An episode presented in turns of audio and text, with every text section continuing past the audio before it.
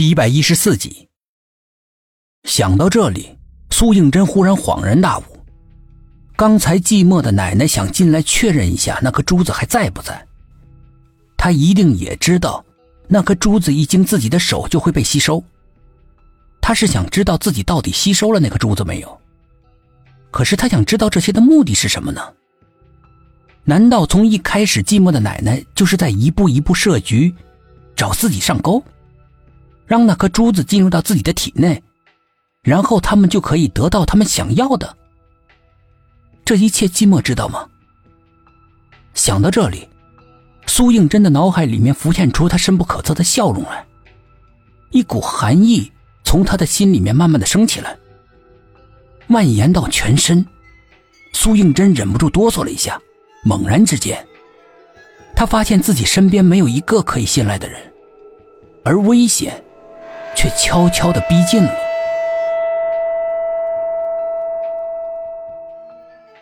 在医院里面安顿好董一奇之后，薛品涵立刻给鉴定科打电话，那边的人说已经找到了肖剑的尸体，并且运回了停尸房，鉴定报告明天中午就可以出来。薛品涵高高悬的心这才缓缓的放下。奔波了一天了，倦意也阵阵袭过来。他来到了董一奇的床前，董一奇虽然情况不太乐观，但是好在没有伤到要害，只是失血过多，所以正在接受输血治疗。薛品涵趴在他的床边，很快就睡着了，不知道是不是睡姿的不舒服，薛品涵睡得很不踏实，梦里面总有两个神态各异的苏应真在交替出现，到底哪个才是真的？当他从梦里面醒过来的时候，全身汗涔涔的。窗外已经是微亮了。董一奇也悠悠的醒过来，依然是很虚弱，但是气色已经好了很多。薛品涵见状放下心来，轻轻的在他身上拍了拍：“安心养伤吧，我去办案了。”一回到办公室，沈志远他们接到他的电话。先一步等在那里，田梦和苏应真站在一起，不知道在小声嘀咕什么。看到他进来了之后，立刻停止了交谈。薛品涵把昨天晚上的遭遇讲了一遍。现在整个案子比我们想象的还要凶险，凶手似乎已经把目标转移到我们身上了。先是苏应真，接着是董一奇。不过这也说明凶手非常害怕我们查出真相。所以才会铤而走险，想尽办法阻拦我们。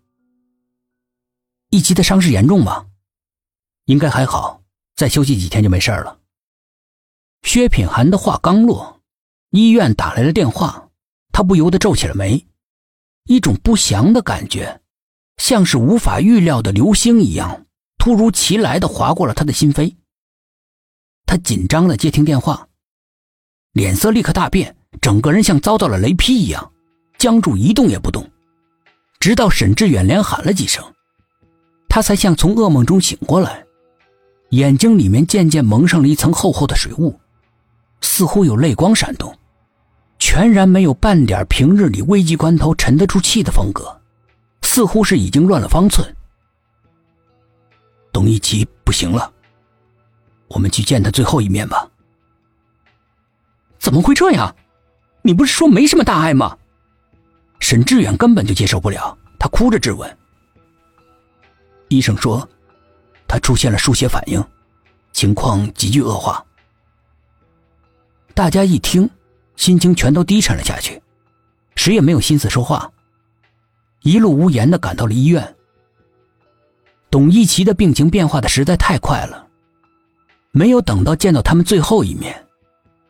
几个人强忍着悲痛走进了医院的太平间。以前生龙活虎的董一奇，现在孤零零的躺在冰冷阴森的太平间的停尸床上。一块刺眼的白布把他遮得严严实实的。还没有走近，沈志远已经抑制不住的落下了泪珠，喉咙间不时的响起一声压抑不住的抽泣，听起来格外的让人伤感。苏应真和田梦互相对视了一眼，没有说话，也是一脸的悲戚，走到了董一奇的身边，仔细的观察。